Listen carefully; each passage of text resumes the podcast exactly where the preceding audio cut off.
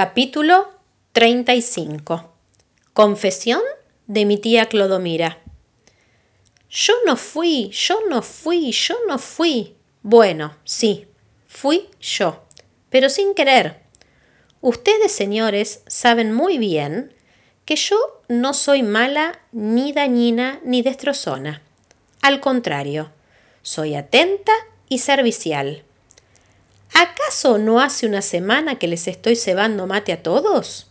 Lo que pasó es que todo el mundo quería entrar en la casa del señor enanito caroso no sé cuánto. ¿No? Todo el mundo. Todos tenían curiosidad y yo también, señores del jurado. Yo me moría de ganas de entrar a bichar. ¿Por qué no? ¿Qué hay de malo en eso? Yo también quería probar, como todos, el chocolate en tacitas de porcelana. Pero como la casa era tan chiquita, resulta que no entró nadie más que el abuelo y su nieta.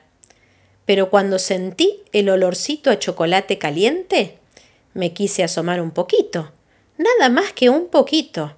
Resulta que me asomé a la puerta de la salita y como era tan angosta, allí me quedé atrancada, sin poder entrar ni salir, ni entrar ni salir.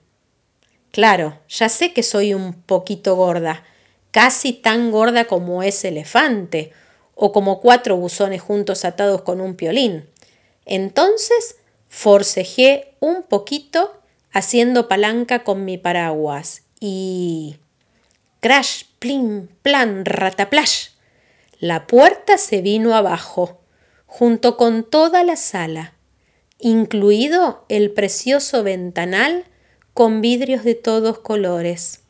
Pero les aseguro que mi pobre paraguas es inocente. Él ni siquiera quería probar el chocolate.